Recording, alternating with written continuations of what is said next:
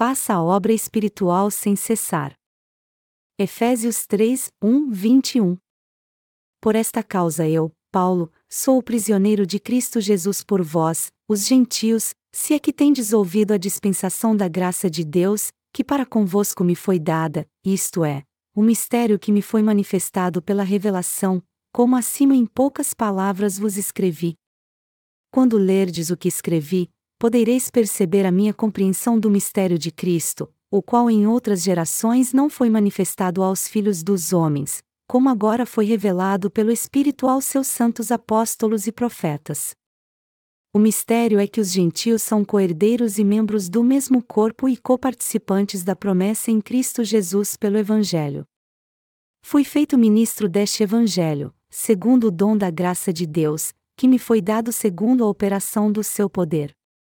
A mim, o menor de todos os santos, me foi dada esta graça de anunciar entre os gentios, por meio do Evangelho, as riquezas insondáveis de Cristo, e demonstrar a todos qual seja a dispensação do mistério, que desde os séculos esteve oculto em Deus, que a tudo criou.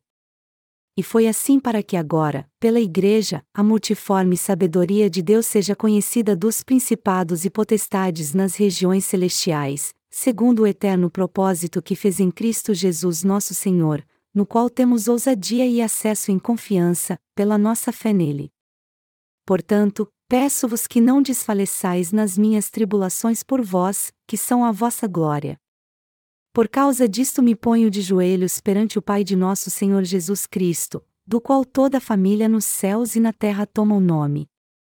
Oro para que, segundo as riquezas da sua glória, vos conceda que sejais fortalecidos com poder pelo seu Espírito no homem interior, para que Cristo habite pela fé nos vossos corações. E oro para que, estando arraigados e fundados em amor, possais perfeitamente compreender, com todos os santos, qual seja a largura, e o comprimento, e a altura, e a profundidade, e conhecer o amor de Cristo, que excede todo o entendimento, para que sejais cheios de toda a plenitude de Deus. Ora, aquele que é poderoso para fazer tudo muito mais abundantemente além daquilo que pedimos ou pensamos, segundo o poder que em nós opera, a ele seja glória, na Igreja e em Cristo Jesus, por todas as gerações, para todos sempre. Amém. Quando lemos o que o apóstolo Paulo escreveu em sua Epístola aos Santos de Éfeso, vemos que Deus nos libertou de todos os nossos pecados e nos salvou da destruição através de Jesus Cristo e do Evangelho da Água e do Espírito. O apóstolo Paulo está testificando aqui que Deus adotou a todos nós que fomos salvos como seus filhos e nos deu a vida eterna. Na passagem bíblica acima, ele está pregando sobre a revelação da salvação que Deus nos concedeu, ou seja, ele está dando testemunho da profunda providência de Deus. Portanto, nós temos a prova de que Deus salvou a nós seres humanos de todos os nossos pecados através de seu Filho Jesus Cristo. É assim que podemos entender a verdade da salvação. Embora a palavra de Deus se aplique igualmente a todos, ela é pregada especificamente pela Igreja de Deus. Nos dias do Antigo Testamento, era através dos profetas que sua palavra era revelada, enquanto que nos dias do Novo Testamento, ela foi proclamada pelos apóstolos de Jesus Cristo. Particularmente, na época do Novo Testamento, Deus fez com que a verdade da salvação fosse conhecida não somente pelo povo de Israel, mas também pelos gentios, a fim de que eles também entendessem que ele salvou todo ser humano por meio do seu Filho Jesus Cristo e do Evangelho da água e do Espírito. Por essa razão, os gentios também puderam se tornar filhos de Deus e seu povo, além de participar da glória do seu reino pela fé. Isso quer dizer então que todos que vivem nessa terra aceitaram a palavra de Deus? Não, isso não é verdade. Embora Deus tenha feito com que todos conhecessem Sua palavra, Ele não permitiu que todos fossem vestidos com a graça da Sua salvação incondicional. Ao contrário, Ele deu uma consciência a todos e pôs temor no seu coração para que todo aquele que quisesse encontrá-lo encontrasse, todo aquele que quisesse conhecê-lo o conhecesse, e todo aquele que quisesse saber quem ele é e onde ele está pudesse entender que ele era um pecador miserável condenado ao inferno. Em outras palavras, Deus fez com todos entendessem que eles eram o alvo do seu amor e quem ele queria salvar. Deus tem um encontro com todo aquele que o procura com sinceridade. Deixe-me dar a você um exemplo concreto sobre isso. Ao lermos Atos 8, 26, 40, nós vemos Filipe pregando o evangelho para um eunuco etíope. O eunuco havia acabado de começar uma longa viagem de volta à sua terra natal depois de ter ido a Jerusalém para adorar a Deus. No caminho de voltar para casa, ele lia as Escrituras em sua carruagem, para ser mais exato, a passagem de Isaías 53 2.7 e 8. Ele foi oprimido e humilhado. Mas não abriu a sua boca. Como o cordeiro foi levado ao matadouro e como a ovelha muda perante os seus tosquiadores. Ele não abriu a sua boca. Pela opressão e pelo juízo foi tirado. E quem pode falar da sua linhagem?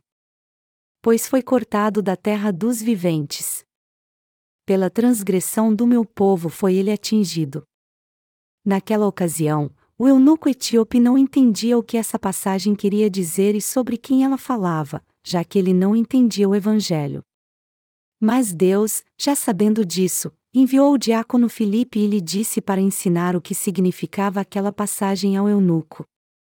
Filipe então se aproximou da carruagem do eunuco e lhe perguntou: Você entende o que está lendo? Quando o eunuco disse que não sabia o que a passagem queria dizer, Filipe explicou a ele que ela falava sobre Jesus e sua salvação, dizendo: Jesus Cristo se tornou nosso Salvador ao vir a essa terra, levando todos os pecados do homem quando foi batizado, morrendo na cruz e ressuscitando dos mortos. É isso que essa passagem de Isaías quer dizer, é uma profecia de que Jesus salvaria toda a raça humana sacrificando a si mesmo. Ao ouvir a explicação de Filipe, o eunuco etíope pôde entender então o que aquela passagem queria dizer, creu em Jesus e foi salvo. Do mesmo modo, Deus permite que todos que desejam encontrá-lo com sinceridade de fato o encontrem. O problema, contudo, é que muitos não procuram a Deus, embora Ele tenha dado a todos a oportunidade de conhecê-lo. Romanos 1 hora e 19 minutos. Além disso, eles não somente se recusam a crer nele, mas também acham que são como ele. E como se isso não bastasse, eles fizeram falsos deuses e os adoraram, se apegando a algo que foi criado por Deus e perece. É por isso que o destino de todo ser humano é ser destruído por Deus, pois eles adoram os ídolos em seu lugar. E também, desde o nascimento, todos nós herdamos os pecados de Adão, e, por isso, todo ser humano é um pecador e precisa da graça da salvação que Jesus Cristo, o Filho Deus, oferece. Nestes dias do Novo Testamento, nós só nos tornarmos filhos de Deus quando entendemos a palavra da verdade e crermos nela, que Deus nos salvou de todos os nossos pecados através de Jesus Cristo. Melhor dizendo, Deus dá o Evangelho da água e do Espírito através da Igreja dos Santos que nasceram de novo nestes dias do Novo Testamento.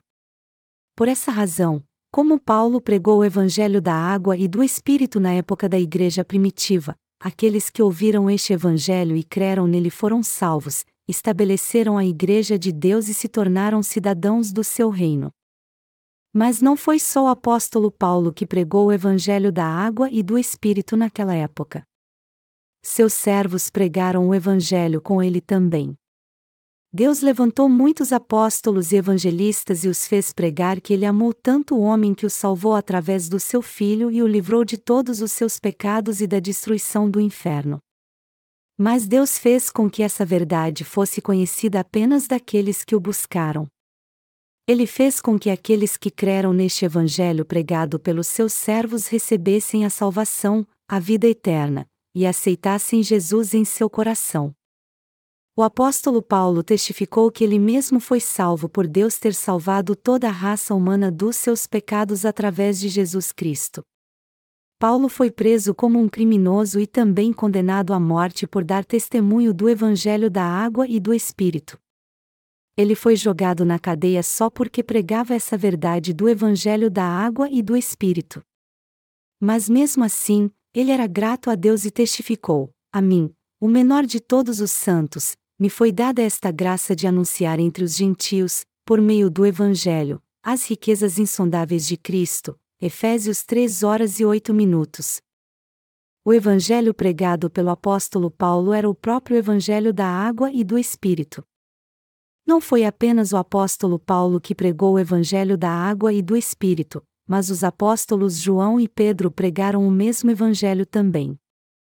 O apóstolo Paulo declarou: Pois todos vós que fostes batizados em Cristo, vos revestistes de Cristo. Gálatas 3 horas e 27 minutos. O apóstolo João testificou: Este é aquele que veio por água e sangue, isto é, Jesus Cristo. Ele não veio só pela água, mas pela água e pelo sangue. E o Espírito é o que dá testemunho, porque o Espírito é a verdade. 1 João 5 horas e 6 minutos, o apóstolo Pedro afirmou, também agora, por uma verdadeira figura, o batismo, vos salva, o qual não é o despojamento da imundícia da carne, mas a indagação de uma boa consciência para com Deus, por meio da ressurreição de Jesus Cristo, 1 Pedro 3 horas e 21 minutos.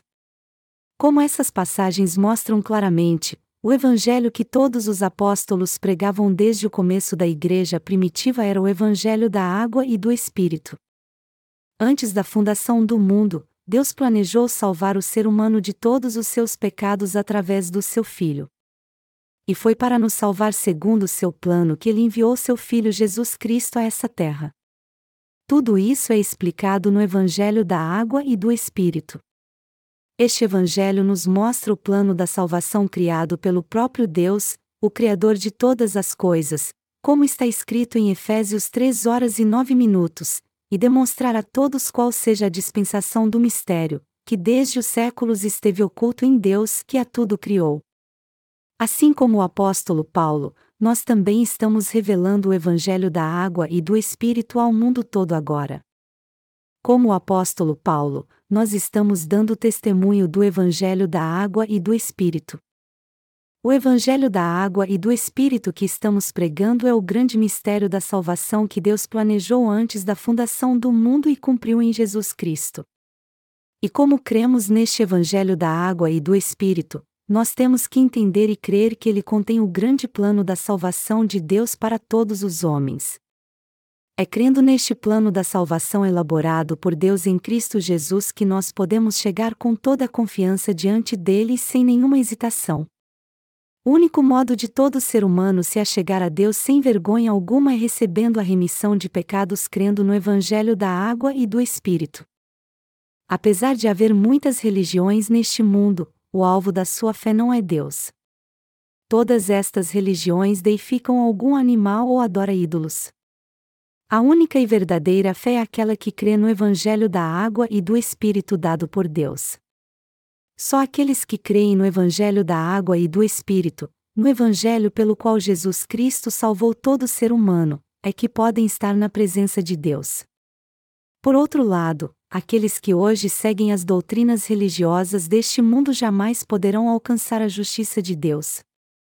A palavra de Deus que o apóstolo Paulo está pregando na passagem bíblica deste capítulo é aquela que todos nós temos que entender e crer sem falhar. O apóstolo Paulo queria que todos nós entendêssemos essa palavra e crescemos na largura e na profundidade da vontade de Deus, a fim de que desse jeito recebêssemos Cristo em nosso coração. Este desejo do coração do apóstolo Paulo é amplamente expressado em Efésios 3 horas e 17 minutos, que diz assim: Para que Cristo habite pela fé nos vossos corações. E ouro para quê? Estando arraigados e fundados em amor. Como Jesus Cristo entra em nosso coração? Isso só é possível pela fé na justiça de Deus. O Senhor nos salvou ao levar todos os pecados do homem ao ser batizado por João Batista, morrendo na cruz e ressuscitando dos mortos. É crendo nessa verdade que podemos receber o Senhor em nosso coração.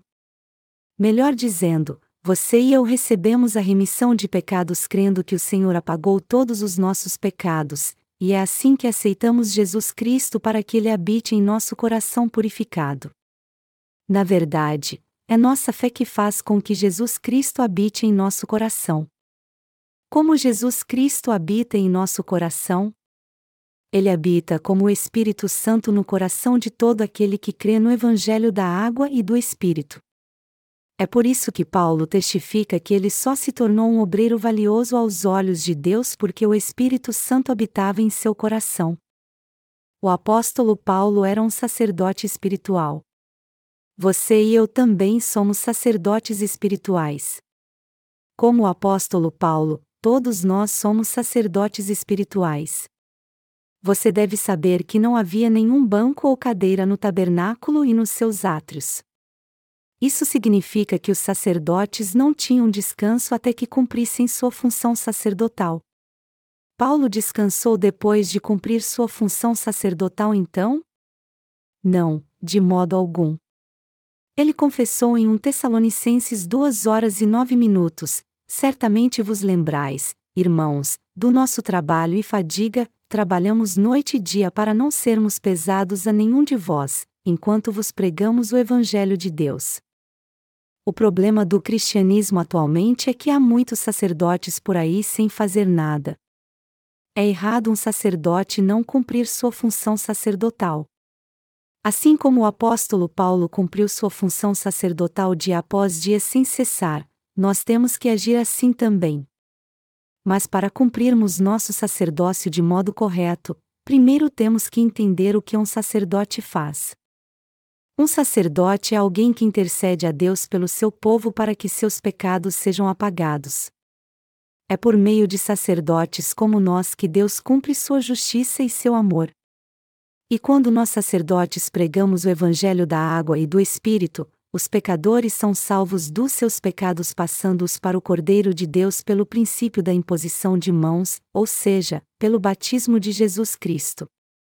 Deus confiou essa função sacerdotal a cada sacerdote, e assim como o apóstolo Paulo cumpriu esta mesma função nos dias da igreja primitiva, você e eu temos que cumpri-la hoje também. Todo sacerdote tem que cumprir sua função. Você e eu nos tornamos sacerdotes espirituais aos olhos de Deus. E tais sacerdotes podem purificar as transgressões das pessoas neste mundo. Particularmente, eles podem remir as transgressões daqueles que são enganados pelos falsos profetas. A função do sacerdote é remir o pecado das pessoas através do justo sacrifício e fazer com que o amor de Deus se cumpra junto a elas. Mas a função dos sacerdotes não é só essa. Eles também têm a função de profeta. Então, nenhum profeta pode dizer que cumpriu todas as suas funções só porque apagou o pecado das pessoas. O sacerdote também tem a função de fazer conhecida a todos a obra de justiça de Jesus Cristo. Jesus Cristo foi o primeiro a cumprir este sacerdócio. Vamos tirar alguns momentos então para ver o que ele fez por nós. Antes de tudo, ele cumpriu sua função como profeta que havia de vir. Ele nos ensinou tudo sobre nossa origem, nos explicou por que somos pecadores diante de Deus, para onde todo pecador vai e no que temos que crer para recebermos a remissão de pecados. Foi por isso que Jesus mesmo recebeu todos os nossos pecados sobre seu corpo quando foi batizado por João Batista. Ele então entregou seu corpo e ofereceu a si mesmo a Deus como nossa propiciação, trazendo assim o amor de Deus ao nosso coração. Através do Evangelho da Água e do Espírito, melhor dizendo, Jesus Cristo tornou possível sermos salvos de todos os nossos pecados, nos tornarmos filhos de Deus e recebermos a vida eterna. E graças ao seu sacrifício, nós passamos a crer na justiça de Deus e no seu amor. Um sacerdote é alguém que serve a Deus e ao homem ao mesmo tempo. Uma das suas funções sacerdotais é salvar as pessoas do pecado. O sacerdote não tem que apontar o pecado das pessoas apenas, mas ele também tem que salvá-las para que elas não morram por causa deles. Foi por isso que Deus nos separou para o sacerdócio, para que cumpríssemos essa função de salvar almas. E é por isso que você e eu nos entregamos a Deus como sacerdotes e cumprimos a função sacerdotal. E já que agora nos tornamos sacerdotes, nós temos que trabalhar sem cessar para salvar a todos do pecado, da condenação e da destruição. todo sacerdote tem que dedicar seu corpo e seu coração a Deus para cumprir seu sacerdócio. Tudo o que você tem a fazer como sacerdote é oferecer a si mesmo a Deus com coragem, pois assim você estará se dedicando a uma causa justa. Todo sacerdote serve a Deus se dedicando à obra da sua justiça. O sacerdócio nada mais é do que se oferecer a Deus para servi-lo, e todo sacerdote tem que se dedicar à obra da justiça de Deus. Você e eu recebemos a remissão de pecados por crermos no Evangelho da Água e do Espírito. Qual nossa função neste mundo então? Como eu disse antes, nós hoje somos sacerdotes, e nenhum de nós deve descansar do seu sacerdócio. Ao invés disso, você e eu temos que perseverar para nos tornarmos fiéis sacerdotes que cumprem suas funções sacerdotais corretamente hoje em dia. Mas para cumprirmos nosso sacerdócio de modo correto, nós jamais devemos dar lugar à maldade deste mundo. Enfim, o que nos leva a cumprir nosso sacerdócio de maneira correta é nos dedicarmos à pregação do Evangelho para que as almas venham a ser salvas, ao invés de nos aliarmos a qualquer causa maligna. Se você e eu quisermos de fato fazer o que agrada a Deus, nós temos que servir ao Evangelho da água e do Espírito então.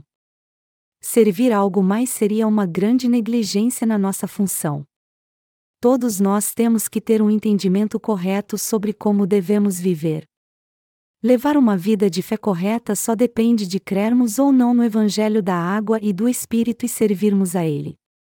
Nosso sacerdócio, em outras palavras, não depende do conhecimento secular que temos. Ao contrário, só depende de crermos ou não no Evangelho da água e do Espírito dado por Deus e escolhermos fazer o que é certo. Os professores de escolas e faculdades é que dependem do conhecimento secular para viver. O trabalho de um professor é ensinar seus alunos e compartilhar seus conhecimentos com eles. A única responsabilidade que os professores têm com seus alunos é ensinar bem sua matéria para eles, pois seu trabalho é apenas um meio de ganhar a vida. Por outro lado, aqueles que receberam um sacerdócio espiritual não podem se limitar apenas a ensinar.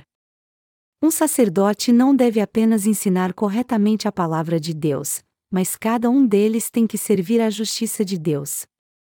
Todo sacerdote tem que cumprir seu sacerdócio fielmente, assim como Jesus Cristo cumpriu fielmente toda a obra da salvação ao receber em seu corpo todos os nossos pecados através do seu batismo, ao morrer crucificado e ressuscitar dos mortos. Ao vir a essa terra como nosso sumo sacerdote, Jesus Cristo ofereceu a si mesmo a Deus como a perfeita propiciação. Por isso, toda a raça humana agora pode receber a remissão de pecados e entrar no reino de Deus crendo no Evangelho da água e do Espírito. Jesus Cristo é o sumo sacerdote celestial, e assim como o apóstolo Paulo também é um sacerdote celestial, nós também somos sacerdotes celestiais. É por isso que nós temos que nos entregar à obra de Deus. Eu sei como vocês me veem, mas eu também sou um sacerdote de Deus e sirvo ao Senhor com toda dedicação. E assim como eu, vocês também têm que dedicar seu corpo e seu coração ao Evangelho da água e do Espírito do Senhor para apoiar este ministério. Jesus recebeu o batismo e derramou seu sangue para cumprir a obra que lhe foi confiada como sumo sacerdote do reino dos céus. E como sacerdotes que devem seguir seus passos nessa terra, você e eu temos que oferecer nosso corpo a Deus todos os dias como sacrifício vivo nós agora estamos cumprindo nossas funções sacerdotais ao dedicarmos nosso corpo e nosso coração à obra do Senhor. Por acaso há alguém aqui que desistiu do seu sacerdócio? Há alguém aqui que quer desistir da obra sacerdotal que tem realizado até agora? Quando lemos a Bíblia, vemos que ela fala do sábado e do ano sabático. O povo de Israel descansava tanto no sábado quanto no ano sabático. A terra era cultivada por seis anos, mas no sétimo ano ela tinha descanso.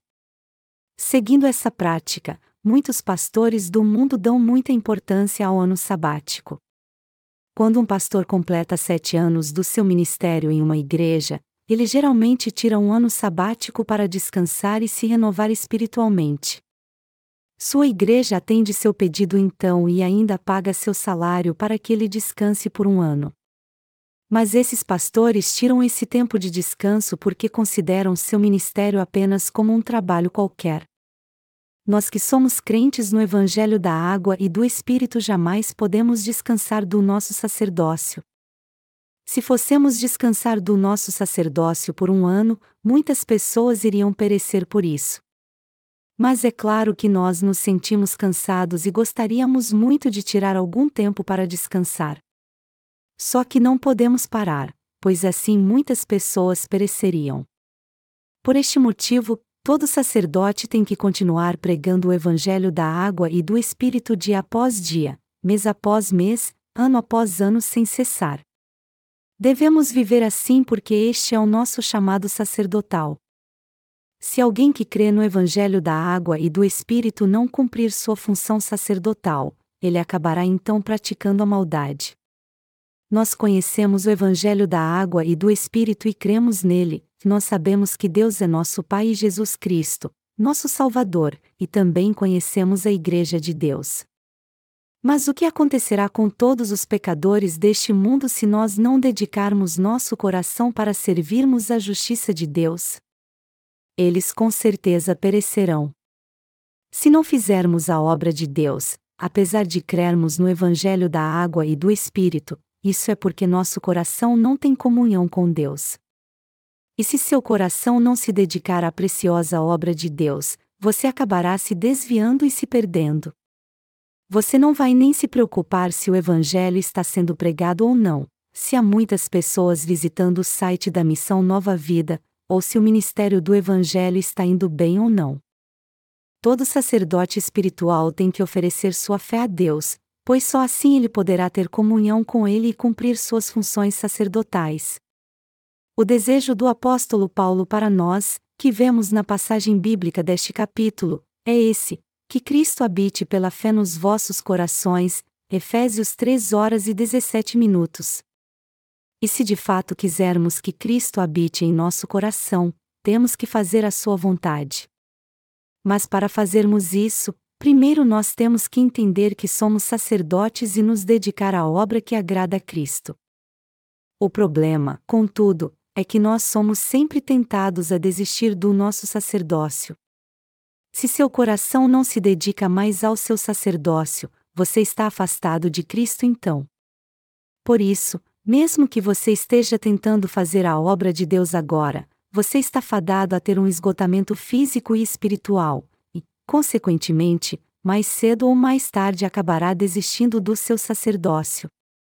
Isso pode acontecer com qualquer um de vocês, se seu coração se desviar, vocês acabarão desistindo do seu sacerdócio. Eu mesmo também sinto vontade de ir para algum lugar e tirar alguns dias de folga.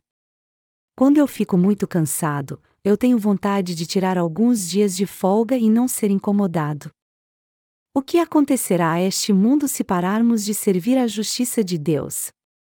Se nós crentes no Evangelho da Água e do Espírito não fizermos nada a não ser descansar, não haverá esperança para os pecadores deste mundo e não faremos nada por ele. E isso fará com que nosso coração se desvie de Cristo, fique cansado e oprimido. Nosso coração ficará oprimido e nosso corpo irá fraquejar sem motivo aparente. É por isso que somos levados a fazer a obra do Senhor e a servi-lo mesmo quando as coisas estão difíceis, pois se não fizermos isso, nosso coração ficará oprimido. Sempre que eu estou no nosso centro de treinamento e discipulado em Ninge, eu fico pensando no que podemos fazer para que nosso acampamento de treinamento e discipulado seja mais eficaz e seguro, a fim de que todos os nossos santos sejam edificados espiritualmente e desfrutem da sua estadia lá. É algo natural para mim pensar na obra de Deus assim porque eu me tornei um de seus sacerdotes. Na verdade, não há um momento sequer em que aqueles que se tornaram sacerdotes espirituais não pensem na obra de Deus. Isso porque pensar na obra de Deus em si é o mesmo que servir a Ele, como disse o apóstolo Paulo, que quer comamos ou bebamos, façamos tudo para a glória de Deus. Portanto, Todos nós que cremos no Evangelho da Água e do Espírito temos que fazer a obra de Deus a cada minuto, a cada segundo. O que temos que entender é que quando nos entregamos a Deus é que cumprimos nosso sacerdócio fielmente. Por mais que estejamos cansados e exaustos por servirmos ao Evangelho, não podemos nos dar ao luxo de parar. Isso porque, se formos descansar, nem que seja por alguns dias, nossa paixão por Deus irá acabar aos poucos. Quando um sacerdote começa a voltar seu coração para o mundo, ele de um modo ou de outro acaba se desviando de Deus. E quando nosso coração se desvia de Deus, é muito difícil voltar. É por isso que nós temos que fazer a obra de Deus todos os dias, para o resto da vida. É quase impossível alguém que deixou a Igreja de Deus para adorar o bezerro de ouro voltar para ela. Mas por que isso acontece? Porque quando um sacerdote permite que seu coração seja cativado pelo mundo, ele não consegue voltar para os braços de Deus mesmo que ele queira. Já que o mundo é como um lamaçal, quando você cai nele você afunda mais e mais, por mais que lute para sair dele. Por essa razão, Nunca devemos descansar na obra de Deus, nem por um minuto sequer. Aqueles que procuram as riquezas deste mundo e adoram ídolos se escondem por causa da sua vergonha e não voltam para a Igreja de Deus porque pensam assim: a Igreja de Deus não vai me aceitar depois do que eu fiz. Quando os justos vão para o mundo, eles não voltam para a Igreja de Deus não porque alguém os impede, mas porque eles mesmos não conseguem fazer isso seu coração fica preso demais às coisas do mundo para que eles voltem. É por isso que jamais devemos pôr nossos pés neste mundo tão impuro. Nós agora estamos pregando o Evangelho da água e do Espírito no mundo inteiro com o mesmo desejo no coração que o apóstolo Paulo teve pelas pessoas da sua época quando disse: Que Cristo habite pela fé nos vossos corações. Efésios 3 horas e 17 minutos. O Evangelho da água e do Espírito é o mistério de Cristo.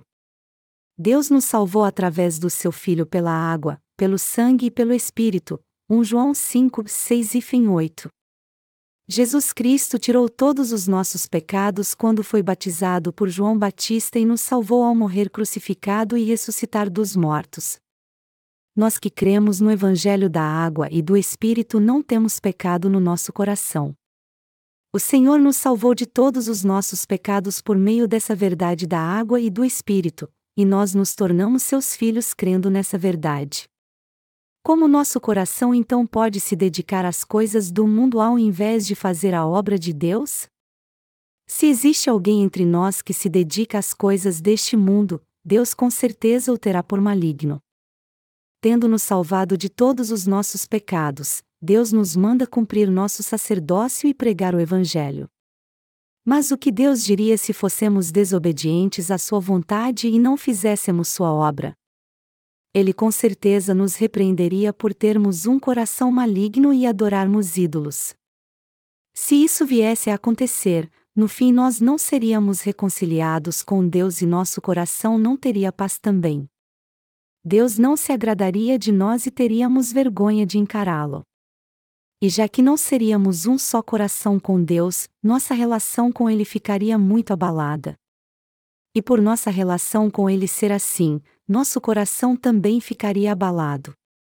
Além disso, a sabedoria espiritual que nós temos agora desaparecia, e, como resultado disso, seríamos espiritualmente incapazes de fazer algo para Ele, apesar de fazermos parte da Igreja de Deus.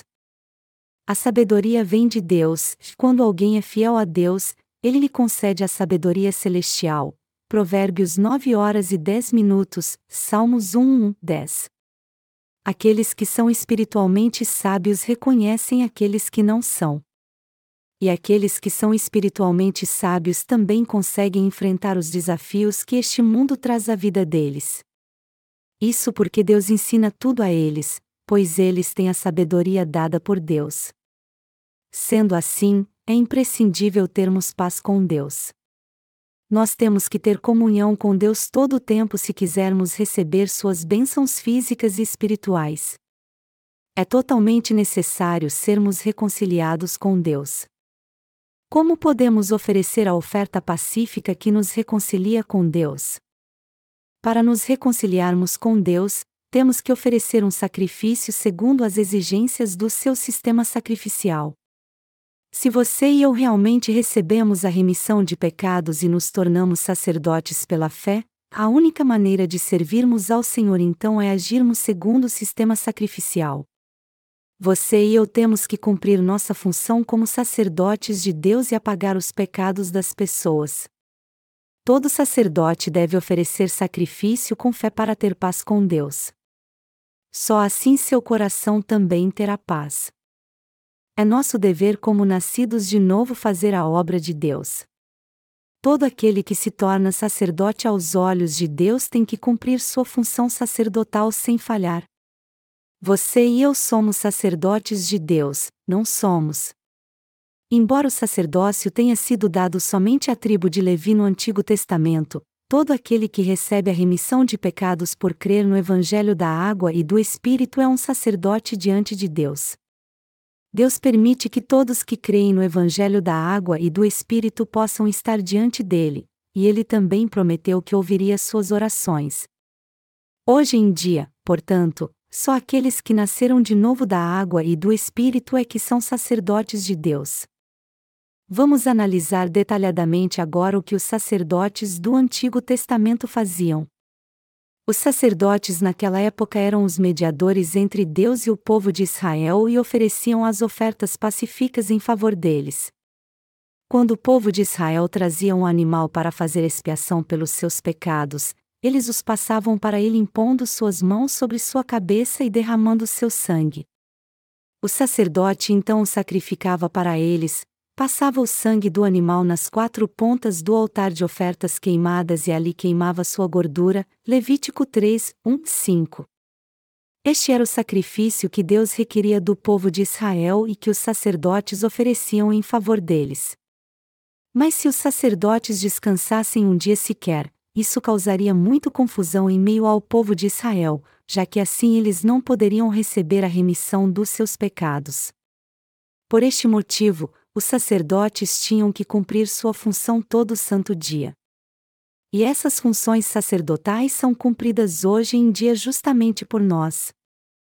O apóstolo Paulo diz na passagem bíblica deste capítulo: A mim, o menor de todos os santos, me foi dada esta graça de anunciar entre os gentios, por meio do Evangelho, as riquezas insondáveis de Cristo. Efésios 3 horas e 8 minutos e a mesma graça foi dada a mim e a você.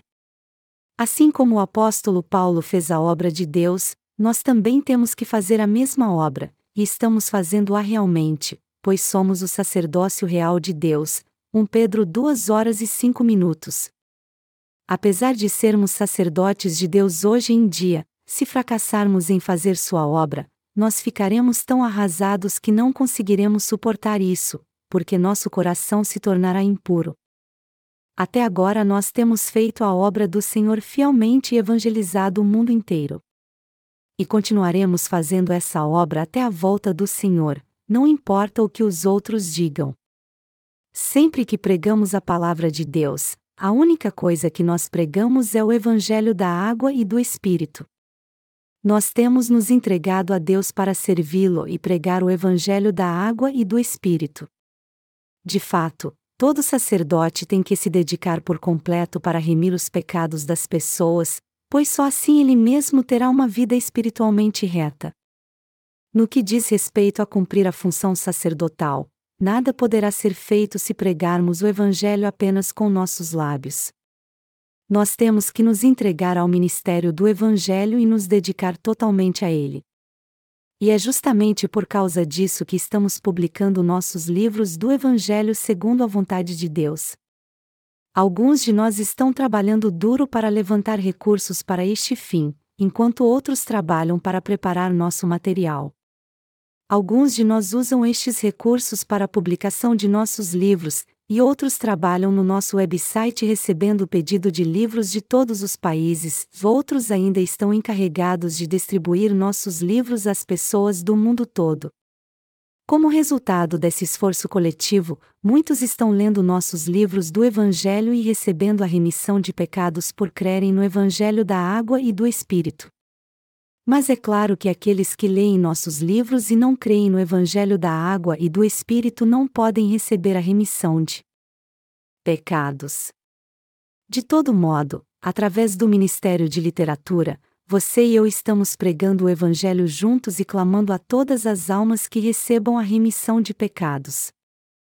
Assim como o Senhor entregou seu próprio corpo como sacrifício para pagar o salário dos pecados, nós também temos que oferecer nosso corpo para levar todos à salvação. O Senhor confiou essa obra a você e a mim, assim como ele a confiou ao apóstolo Paulo. Portanto, jamais devemos esquecer que nos tornamos sacerdotes espirituais e que devemos cumprir nossa função espiritual todos os dias da nossa vida. Hoje, nós que nascemos de novo através do Evangelho da Água e do Espírito somos os verdadeiros sacerdotes. Portanto, todos nós jamais devemos nos esquecer disso, e também temos que nos entregar ao Senhor e viver como servos fiéis até nosso último suspiro.